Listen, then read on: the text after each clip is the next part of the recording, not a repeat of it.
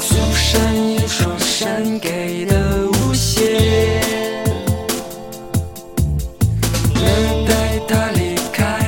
，Hello，欢迎收听新的一集什么电台，我是孔老师。今天看标题知道是关于最近有一部新片《燃冬》的导演陈哲艺的专访。其实我本人在二零一九年的时候，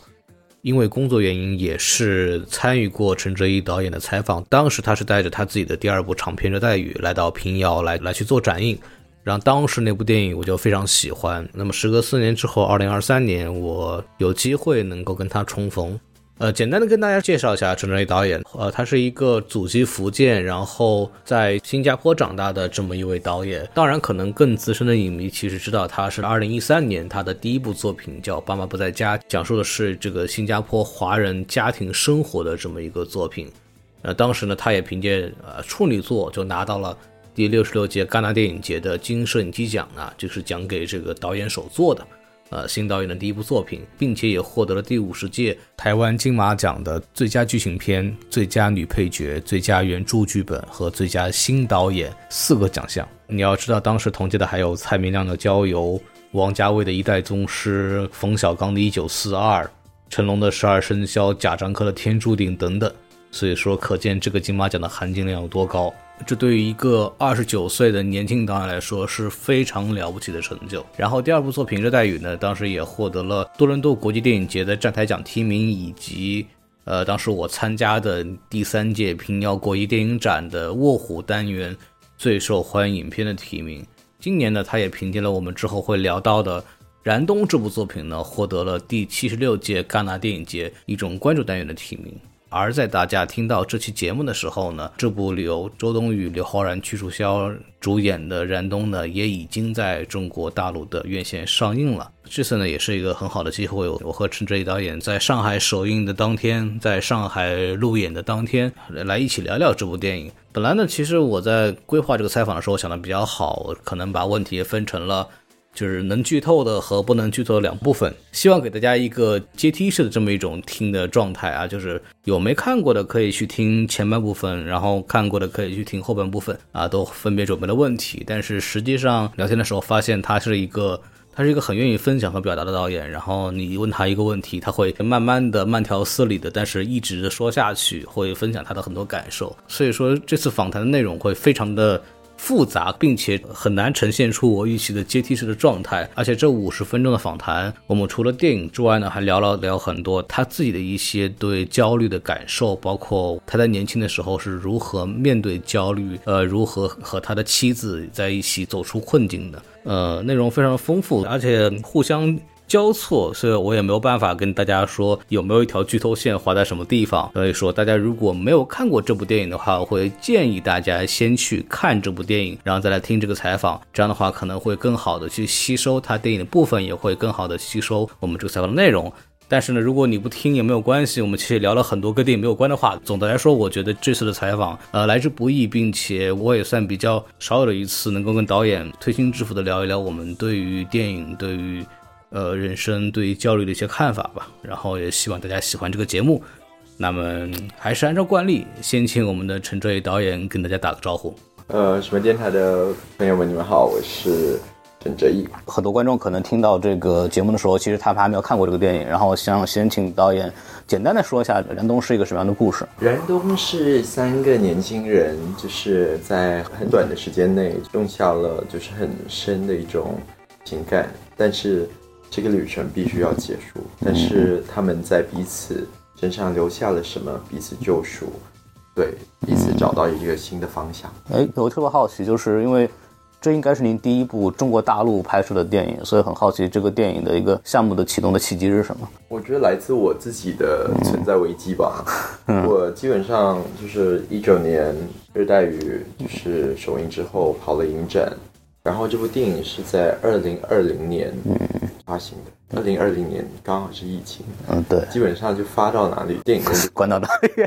那我那个时候其实，呃，在疫情那两年，我我有一个很重的一种存在危机，嗯，我觉得我失去了一种创作者的一个身份，我就待在家里，我是个男人，我是个丈夫，我是个父亲，但是我不是一个导演。我不是一个电影人。呃，我太太她是白领做金融的，对，所以她疫情的时候还是远程上班，每天对着电脑，早上八点，有时候加班可能加到七八点，然后下来睡了之后继续继续再干。那我呢，我感觉疫情的时候，我就变成一个家庭主妇啊，对我唯一的身份就是丈夫跟爸爸，然后每天。负责买菜、做饭，然后洗衣，然后感觉疫情的时候洗的衣服特别的多，因为家里有小孩，你都会比较小心嘛。对，所以我就觉得我就停止创作了，然后有一个很深的一种，我还是个电影人嘛，嗯，我还懂得拍电影。所以就有一股就是很强烈想要创作的一一个欲望，想找到那个当年那个创作的感觉，对吧？对对对。然后刚好那个时候，呃，因为热带雨就是发行嘛，然后我都也去不了哪里，所以在线上做了很多访问啊，然后也做了很多那种映后等等，嗯，然后就得到一些反馈，就大家觉得说，哇，你怎么所有的电影都。拍的那么精准，然后那么的精准工整，嗯嗯，就是感觉剧作上、人物上、里面的场面调度啊、表演啊、镜头等等剪辑，对，就会被发问说：那你这样的一个控制狂，如果更自由的自己是什么？嗯，更放肆，就是不要一直控制欲那么强的一个陈哲一会是什么样子？嗯，然后。第二个反馈也也有，就是就很多时候你做这种线上的映后，你可能就是最后就出现嘛，对对，就在一个那种会议视频上面，对，让人家看到突然就是看完电影，然后看你的大头，就会有点诧异，就觉得说讲述一个。四十岁中年女人的故事，对，怎么会感觉是这个人拍的？对，感觉很年轻的一个导演在做。对，所以他就觉得说，哎，你那么年轻，怎么所有拍的题材都老气、老成，然后成熟，甚至还有人就是说过度成熟，对，太成熟、太沉稳。所以我就基本上疫情的时候就一直在想着这两个东西，嗯，一个更自由的我是什么，一个更年轻的我是什么。所以我就决定，好，我要拍一部电影。嗯，我就打电话给中国的呃这边合伙人，然后跟他说，咱们来拍部电影吧。那个时候他的回话是，我们不是已经拍完了吗？就是我拍了一部短片，疫情的时候我跟中东合作的线上远程拍了一部短。嗯，对，但是它不是一个完整的一个长片，它不是一个完整的电影。我想拍部电影，他说，那你想拍什么？我说我不知道，但我必须要赶紧拍。赶快拍！我就有一个很大的一种创作的一种欲望。那个时候我就知道说，好，那我要挑战一个更年轻的自己，挑战一个更年轻的一个题材。我要拍当下的一个年轻人。然后我就想说，好，那就是关于拍摄年轻人电影，我喜欢的有什么？我想到的有什么？我第一个跑进脑海里的就是那个特吕弗的那个足语战啊。然后主语展里面，我我也没有说好我主语展，然后我回去再再重新看，嗯，因为我不是想要去模仿或抄袭，但我就想说，哦，就是这个片子我其实印象很深刻，嗯，然后里里头是两男一女，好，那我就找两男一女，所以在我没有一个更完整的故事跟剧本的时候，我就想说，好，我要找这个演员，先找了周冬雨。然后，因为有两个男生嘛，我希望他们两个气质上面跟外形上面是呃不一样的，所以决定了刘昊然去出校啊，就非常应该说充满激情、充满激动的一个决定。然后，嗯，我们还没有故事的时候就定了一个时间，就是年底，因为我我基本上去年拍了两部电影，我去年。呃，也拍了一个英语片叫《飘落人生》。对，呃，那部片本来是在我就是筹备燃冬的时候要拍的，但是就就因为演员的档期，然后就被推到后面了。所以我必须要在可能一月中的时候回到英国，对，开始筹备。所以最迟我必须得十二月一号开机。然后想想到说，好，十二月是个冬天。嗯呃，那我就拍一个冬天的故事，冬天年轻人的故事。嗯。对，然后我自己是南方人嘛，热带地区新加坡长大，祖籍在福建，所以想说我不可能来中国拍一个南方的东西，然后我也没有去过，就是呃中国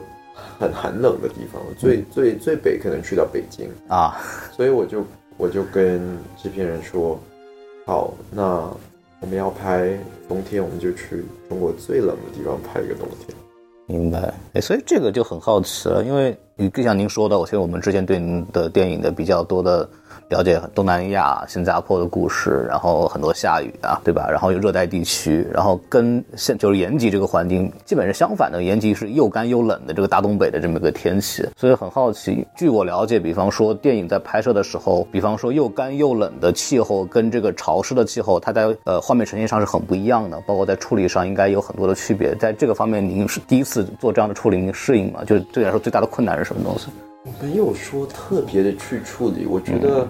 我基本上决定说好，我要去东北拍一部电影。我是第一次去东北，嗯。我对东北是没有任何的那个，我对他的印象基本上就是从影视作品里面就是很刻板那种印象，嗯。就是钢的琴，啊，很丧白，很比较旧、比较破的感觉，那种工业的那种感觉。老工业基地对，嗯。不然就是像钓鱼南钓岛的那种，啊。对，不然就是最近就是很流行去东北拍犯罪电影，啊，最近有个剧你知道吗？那个漫长的季节，是，对对对，所以我对他有那样一种刻板印象，但是我没有想说好我要去那里拍一个刁亦男的电影，啊我也没有想说我要去那里拍一个非常就比较丧的一个、一个呃一个文艺片，所以我是带着。应该说，我完全没有带着任何的包袱，也没有带着任任何期待去的。但是我其实，在去之前，其实我已经有一个框架了。嗯因为我知道，在一个很短的时间，我不可能解除一个两两年、三年那种很史诗的那种故事。对，所以我想说，好，我要拍的是发生在几天的故事。我一直在想着，我还没去的时候，我就一直想着，就是就是冬天通常大家都会想到雪，但雪我觉得已经被拍坏了，大家都嗯被浪漫化了，我感觉对。所以我另外一个想到就是冰，然后想到就是结冰的这个过程，水结成冰，其实就几个小时的时间，你把水放在那个冰呃就是冰箱里，然后它就变成冰块。但是你把它拿出来，你放呃放出来，基本上你加一点温度，一点阳光，一点热量，它很快就融化了。其实我在想说，好，我要用这个隐喻来拍青春，来拍这三个人的情感，它来得很快，转瞬即逝有，也走得很快。对，但是在在这个过程中当中，其实已经也给彼此留下了什么，而且这个什么可以让他们各自继续走下去。嗯我就想到这个东西，所以我知道说它是发生在几天的故事，所以它其实是一个很特别的一个创作过程。我我说哦，我要寻找自由，但它其实反而我是要就是要给自己一些限制，嗯限制就是我什么时候拍，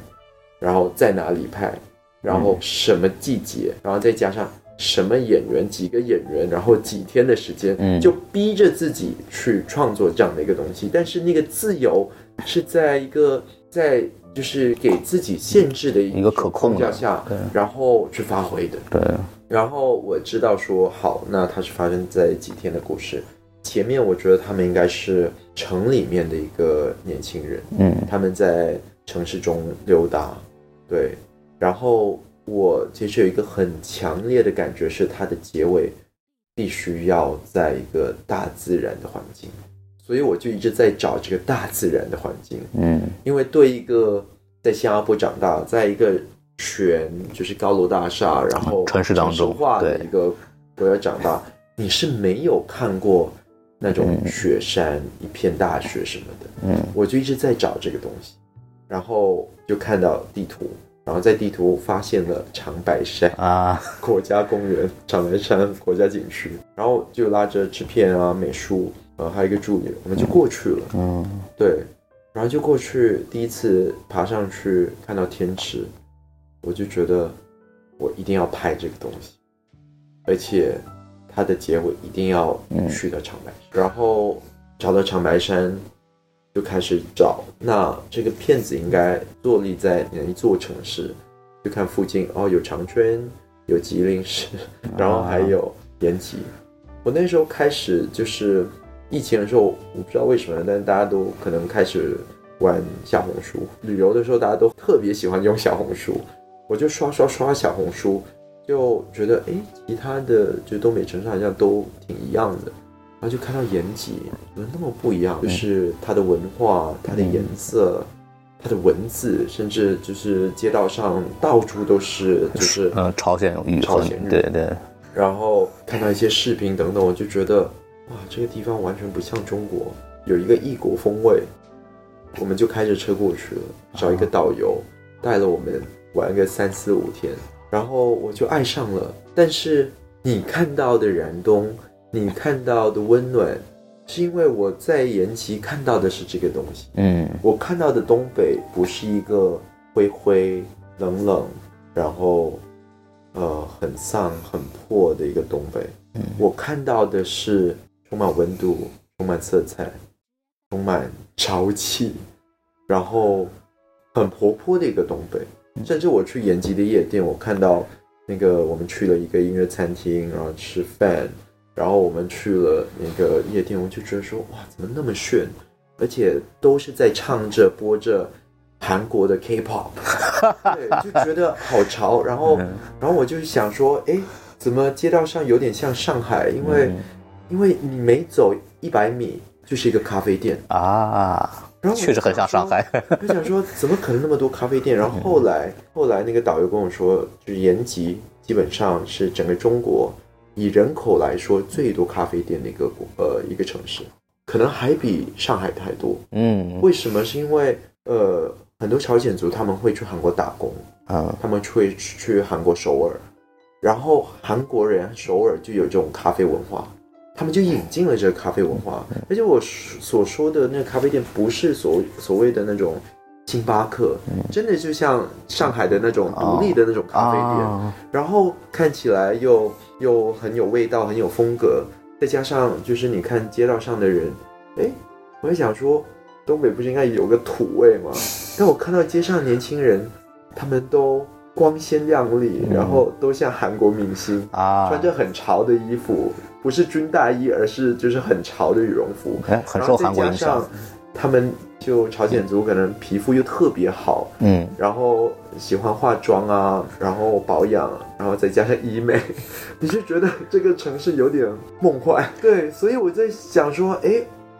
好特别，嗯，我就把这个故事坐立在延吉了，嗯，对，所以说这三个人物的职业背景你是怎么想到的呢？嗯，这三个人物其实我在。去做所谓的探景啊调查的时候，我已经有一些想法。疫情的时候，其实我读到很多关于年轻人的一些文章，特别是疫情，是感觉突然冒出很多公众号啊，突然冒出就是一堆人都要喜欢在豆瓣上就是发表自己的情绪，一堆人喜欢在 B 站上拍摄。Vlog 对疫情生活怎么样，对吧？对对对对对。然后我感受到一种九零后、零零后的一种年轻人的一种困境，一种不安。然后我也不是非常明白这个不安，然后也读到很多跟精神方面就是的一种抑郁方面的一些问题，所以我就想说，好，那我写的这个故事，它就是三个。受过伤的年轻人，然后后面他们互相治愈、嗯，疗愈的一个一个电影。然后我就想说，好，那我就写三个被打败的年轻人。第一个就是被梦想打败的，就是里面的周冬雨饰演的娜娜，嗯，她是一个前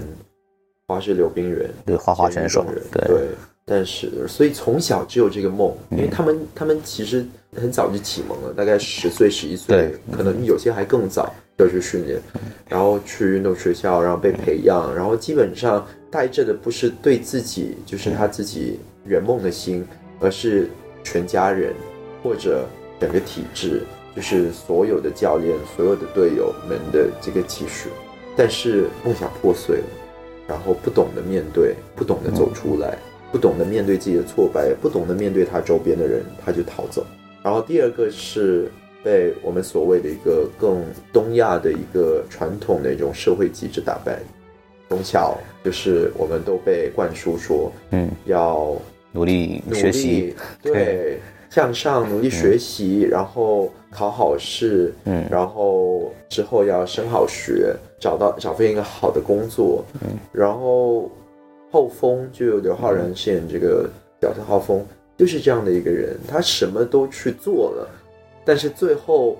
他没有找到一种仍然不快乐满。足感，对，他没有找找到一种愉悦，他不知道他的存在是为了什么。嗯，那第三个女主角饰演的这个韩潇的这个人物，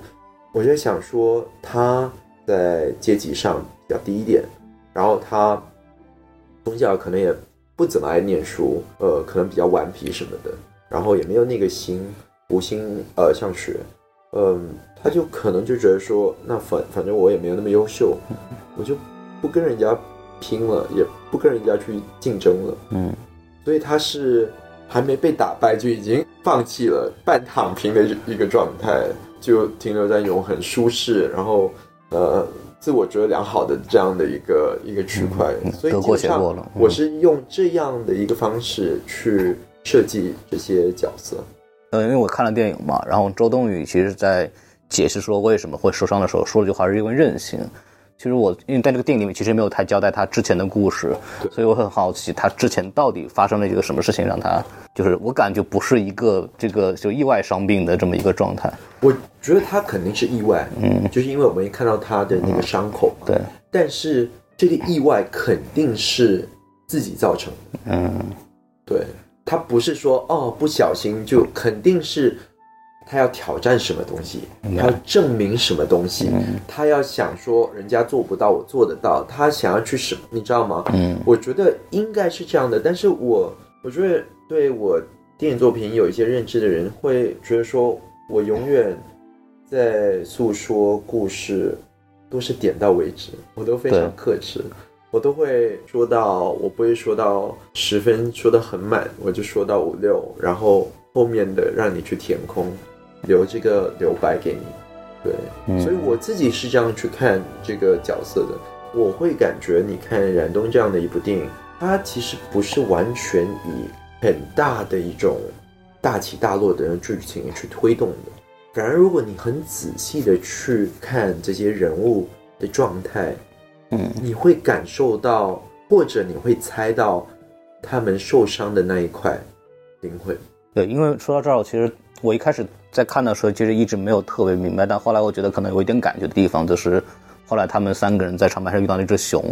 在片里也讲了熊女那个故事嘛，然后最终熊、嗯其实是对跟这个周冬雨的一个伤口做了个互动，对，然后就离开了。其实我理解下来是给他了一种，就是我理解你的一种东西，还是一对个，我觉得它是一个，就是人与这个动物，就是很深的一种心灵上的一一种、一种互解吧。这熊是嗅得到它的伤口的，明白。是嗅得到它心里面的那个痛。对，之前熊女的故事是她最终想变成人嘛，所以说我理解下来，它是一个在通人性的这么一个过程，所以说它其实因为因此具备了跟人互动交流的一个过程。整。个片子的基调跟之前的作品很不一样。对对，因因为之前的我电电影是特别的写实，嗯，但这次我就是一直想要挑战新的东西，我想要去看到不一样的自己，嗯。所以其实你会看到，其实它有很多比较梦幻的一些元素，嗯。甚至你说这个熊，他们最后到底有没有看到这只熊？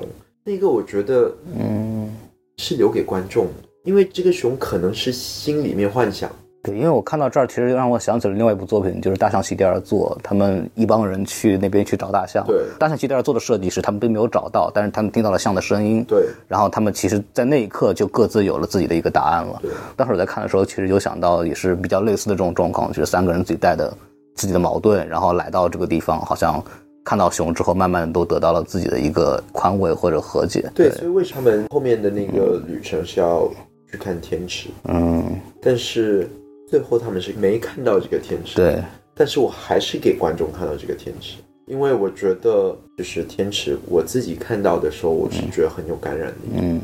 对我觉得有点有如仙境，对它其实挺治愈的那个感觉。对，很美。但是我觉得最重要的不是说我们就是去哪里，然后要达到什么目的，而是心里面就是找到心里面的那个天池。还有一个剧情，我觉得这个也是我在看的时候讨论比较多的，跟别人就是那个那个小偷，就一直出现在这个那个悬赏的那个部分。然后我们在看的时候，我们会认为他是不是一个大枭？如果他一直留在这个地方，会有的命运，就可能他就只能这么下去，甚至到后来变变成这样一个贼这样的一个事情，是有这样一个寓意在这儿吗？我的设定不是这样，？OK，对，嗯对，因为我们看的时候，因为首先那个演员形象跟大肖的形象非常像，然后我们在想，哦，是不是有一个映射？一开始我们以为甚至是，然后是不是这个大枭就是在那偷东西？然后后来说，哎，好像长得不一样，然后最后他又被抓住，然后最后因为大枭后来又选择离开延吉，然后找到自己的一个天地嘛，所以我们在想，是不是会有映照说，如果他继续留在这边，可能就是另外一个命运，然后这样一个情况啊，明白了。哎，然后这个片子其实我看完之后，别人问我们，因为很多人都对您片子很好奇，问我说那个片子怎么样？我当时跟他们开玩笑说，哎。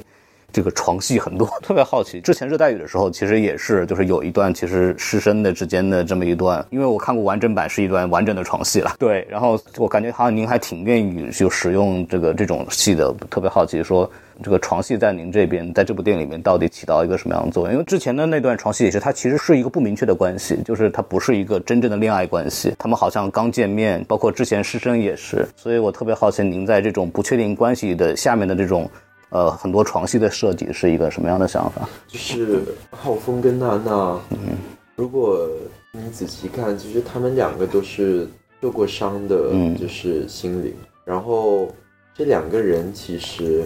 是感知到彼此的那种创伤跟寂寞，所以我觉得这两个灵魂其实有一种灵魂就是交汇的感觉。嗯而且我觉得两个人通常在这样的呃人与人之间，就是灵魂上有这样的一个什么的时候，他就会有一种肢体上的一种互动，嗯，肢体上的一种交错。他其实不光是爱情了，他其实心理上找到了一些共振的东西。对，我觉得，我觉得这部电影里头的所有情感，它都没有所谓的那么的单一。就比如说，我所有电影的情感，哪怕爸妈不在家，嗯哼，或者热带雨，你觉得热带雨是爱情吗？对，嗯那你说他是两个很寂寞的人，但是又年龄差距又很大，嗯。但又好像是友情，但是他们又又是师生，又是母子，又像母子，没错，那请问这个情感到底是什么？我觉得我所有电影基本上，我每次刻画出的情感，它都不是那么单一的，就是你可以把它说成是黑或白，或者说是不是爱情或不是爱情。对我感觉说，很多时候它已经延伸到多不同的情感的一种一一种结合。嗯。其实我在看的时候，就是您说到足语战嘛，然后又想到西蒙巴里可能就是两男一女的故事，然后中间情感在摇摆，然后包括我印象比较深的是最后那个大笑选择离开的时候，其实娜娜也表示了一种就是暧昧的关系在里面，她其实也是所谓在等待某种情感确定，但是后来。就大小也走了，然后就这样一个情况，我觉得特别喜欢的一点是，好像三个人因为这段关系是互相找到了自己的那个状态。对，因为大肖是其实是他一直等周冬雨这个娜娜这个角色跟他表白，想跟他在一起，但是后来好像因为刘昊然的到来，他知道好像娜娜最终其实是跟他没有关系的，他最终选择走自己的一条路。这三人的这个关系它是短暂的。嗯它不应该是永久的，因为我觉得每个人在人生当中都会有那几个瞬间嗯是遇到了什么人，然后这个人其实可能会从此在你的身上就是留下什么，而且会从此改变了你。但他不一定会一直跟你在一起。对对，对，因为我感觉刘昊然好像像一个像钥匙一样，就是他的到来好像开启了另外两个人的这么一种不同的生活状态。但是对也应该说这两个人也改变了他对。对，嗯，不焦虑的。特别好奇的就是，其实我正好在我今年三十一岁，我九二年的，然后您正好是在您描绘的这个年龄段，然后我们一个很大的问题是我们这些二十多岁到三十岁的人，其实面临的一个问题就是所谓一个年轻版的中年危机，就是我们会知道自己不年轻了，因为您在二十九岁的时候，就是相当于是事业有一个起飞了。对对对对，所以特别好奇是您怎么度过这个二十多岁到三十岁的这种焦虑的？我我感觉我的那个焦虑可能来的迟一些，嗯，因为二十九岁刚好就是十年前，我今年三十九岁。对，二十九岁是我第一部电影《爸爸不在家》去了戛纳，然后拿了金摄影机奖，对然后拿了金马奖的那一年。然后，嗯，我反而觉得我的这个危机感是更迟来的。嗯，应该第一部电影成功之后，对，对就比如说现在，我觉得我在一个，我有一种，我感觉就是疫情的时候，我有一个存在危机。但我觉得现在我是从一个存在危机步入另外一个存在危机，因为马上就要四十了，啊，对对，所以马上就要步入你所谓的这个中年危机。所以你说的这个东西，其实就是我想要去捕捉的。嗯而且我觉得大家都没有一种出路。对对对，嗯，就是因为疫情给我们大家的一个最大的感受是我们没有确认感，就是我们感但是我嗯觉得，反而我觉得现在最重要的，就比如说像冉东这样的电影，我只能就是用一个影像跟抽象的方式，嗯去捕捉像你刚刚说的这个状态，嗯，这种虚无感。对对，但是我觉得我只能提出这个问题，但是我不觉得我可以给你任何的答案。对对，因为我也不知道答案是什么。嗯但是我觉得现在这个时代，最重要的是你感觉说有另外一个，就是世界上有另外一个人或另外一个灵魂嗯。是懂你，对，或者是明白你的这个焦虑的，嗯，而不是说他可以帮你解决这个问题，解决这个问题我反而觉得现在的这种对互相的一种嗯。体会，我觉得是更为重要的。对，对，嗯。但是我怎么走出去？应应该说，因为我真的人比较乐观，嗯。对，所以我我经常就我在新加坡，然后会同用同一个副导演嘛，然后长期合作，然后合作了将近十年的时间。然后他就经常说：“我们大家都已经被打败了，你怎么 怎么看着这么开心是吧？没有？就是还能继续走下去？”然后他会觉得说：“我有点像个打不死的蟑螂。”啊，所以可能大家就应该做个打不死的蟑螂，对，对。但是我我我最近还是是有很多很多焦虑在这儿。的对不确定性，嗯，对。您在那个年轻的时候有没有遇到过，比方说什么样的人突然就在某个阶段扶过你一把，就是帮助你度过一段这种很痛苦的时候？也没有说是什么样的人，但是其实我蛮感谢我太太，嗯，因为我我跟可能很多年轻人可能不一样的地方是，我是很早婚的，对，我二十五岁就结婚了，我那时候还在英国念电影学院，就是念硕士，嗯，然后我还记得我们结婚前三年，就是真的很穷，完全没钱，跟其他的朋友们租个房子，跟五六个人一起租个房子，嗯嗯然后为了缴房租，我太太每次她在读她的博士嘛，然后博士除了在念书以外，她都会去改大学生本科的那种卷子，所以每次到考试的那个什么，他就会搞改卷子，好像是每改一份卷子，他就给你大概二十磅，大概两百人民币，所以他那个时候就会很勤奋的，就是改很多卷子，对，来赚钱。因为很多时候我最失意的时候，或者挫折感非常大的时候，我觉得我很庆幸有他。有几课，其实我就像你说，其实我的那个焦虑不是在二十九岁。其实你现在问到，我突然想到我的焦虑是在拍《爸妈不在家》之前，啊，因为我毕业了，然后我结婚了，但是我没有收入，大家会觉得我不不务正业。啊，虽然我的短片就是去过了柏林，去过了戛纳，拿了戛纳的奖或什么，那个时候其实我有想过，就是说，哎，我怎么会那么穷？然后怎么会那么的落魄？然后是穷到我是走路回家的，就是穷到就是没钱去坐公交，去充那个车资卡。对，然后我还记得，我还跟我太太说，如果我去考公务员好了。你也要考公务员？对对对，或者或者我说或者我去电影学院教书啊什么但他说，那你不觉得你就浪费了这十年？就是你从那那个时候应该是大概二七二八，对，这十年我从十七岁就开始念电影，这十年就是就是的的学习，然后的读磨练，对，所以我觉得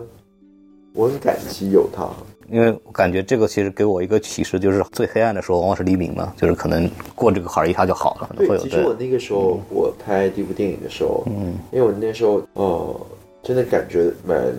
蛮低沉，对，然后我就跟自己说好，嗯，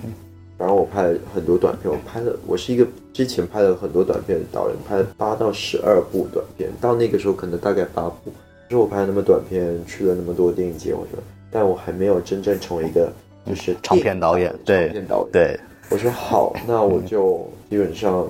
所谓的孤注一掷，就嗯。好，我就拍我第一部长片，因为我是一个没有信仰的一个人，我唯一的信仰可能是自己，所以我我不会说哦，就是我又不是一个基督徒，我也不是佛教徒，或者我不是一个特别就是呃有信仰的一个人，但是我感觉一路来都是有一股力量会指引我，就比如说我拍了第一部短片。然后从新加坡电影学院毕业，哎，就去了七十多个影展，然后会拿奖。第二部短片就去了戛纳，然后也拿奖，就感觉说一直有一股力量去鼓励我，跟我说好，你就继续拍吧。嗯所以我就想说好，我就去拍我的第一部长片。那希望可以得到一些信号，那哪怕是第一，就是可能它有一些肯定啊，然后口碑。那可能也是一个信号，我继续拍，或者它有票房，我也可能也是一个信号，那我就继续拍。那如果根本什么都没有，那我就转行了。所以真的，我就我就想说，好，我就把所有的全心把它栽进去，嗯然后拍了我第一部长片，然后就是很特别的，拍完之后去了戛纳，然后真的就很难得，就是一个文艺片，真是又叫好又叫座，然后贩卖到很多世界各地，然后在新加坡票房也非常高对，拿了世界各地四十多个奖，所以我我觉得我每次就是到了一个所谓一个瓶颈的时候，就是会等待一个信号。嗯会有那个地方，就是突然给你那一下，知道你要下面做什么东西，会有那种东那种感受，对吧？就有如比如说热带雨嘛，我们说热带雨，其实那个时候，其实我就它发行的时候，就是全球的没没法没法放了，对。对全球的电影院都关门，对，然后我感觉我放到哪里，它就关到哪里。在法国，我去做十天宣传，然后它就正式放映了，然后放映了两周之后，然后整个欧洲就封城了，对，然后马来西亚还挺特别的，就放了一天，电影院就关门。所以那个时候我就，但是很特别是，虽然我在想说，哇，而且疫情那个时候对我来的打击很大，是因为我不确定，因为那个时候大家就一直在划手机、看短视频，然后看线上的一些媒体什么的，我在想说，好，那电影的时代是不是结束了？或者我我其实我相信大家还是会回去电影院，但是我觉得是不是大家都会回去电影院看大片，或者看比较特别的一些一些东西？我想说，像我这样的导演，我还能存在吗？我还值得存在吗？还有人想要在大荧幕看我这样细致、这样克制的一种表演手法吗？那就在那个时候，其实很特别的，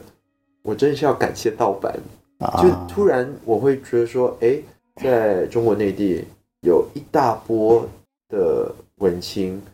就是通过盗版发现了热带，你知道吗？对我来说，虽然虽然我不鼓励盗版这件事情，但是在那一刹那，你会觉得说，哎，没有人去看到你的电影，没有人有机会看到你的电影，但是你还是被发现到了，你还是被人欣赏。嗯所以选择后来选择就是拍冉东，就拍一部大大陆电影，跟这个有关系吗？就知道其实很多中国观众特别特别期待你的片子。其实也不是说跟这个有关系，但是拍冉东，我之前说嘛，就是我想要挑战自己，嗯。然后看到更自由的我。嗯，所以如果更自由的我，不可能回去新加坡拍啊，明白了。那就很舒服。对对对，我不可能说好我去拍一个炎热的热带地区，嗯。所以我就找了，就基本上我我刻意选了所有不适应，然不熟后悉的。然后不熟悉的对，我去了一个不熟悉的地方，去一个不熟悉的国度，我去了一个不熟悉的一个气候，对，我跟完全没有合作过的主创团队演员们一起去做这个东西，嗯，对，整个片场也只有我一个新加坡人，所以，所以我觉得，我就做这样一个尝试，我要看说，哎，他会碰撞出，在这个冒险之旅，它会碰撞出怎样的一个火花？嗯但是其实，在燃冬这样的一个片子里面，其实，哎，我找到了很多新的东西，我看到了一个呃更松弛的自己，我看到了一个更年轻的自己。说到这儿，其实我就特别好奇，因为这个拍摄环境跟您的这个以往的这个体验肯定是很不一样的。其实我就特别好奇的是，你觉得最最不适应或者最难受的部分是什么就肯定是有某一种的约束吧。啊？对，对，然后然后现在应该说，其实我拍摄的时候是很过瘾，嗯，而且你刚才一直说到所谓的亲密戏，对，你看，我觉得整个工作人员、所有的主创、所有的演员，他都非常的信任我去完成我想要去做的东西，没有人去怀疑他，没有人去否定他。我觉得其实，在创作的时候，我是感觉一种无比的一种爱，可能对电影的爱，然后对我的一种信任，所以反而可能是现在，就比如说我们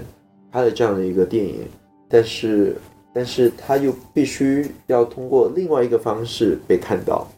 它必须可能被包装成另外一个东西，啊哈，才懂你意思了。会对。才能推广到一个更大的群体。对，所以这些东西我可能不适应的，对，所以我觉得创作的这个过程，或者说拍摄这个过程是很美好的，嗯。但后面肯定是有某种程度的一种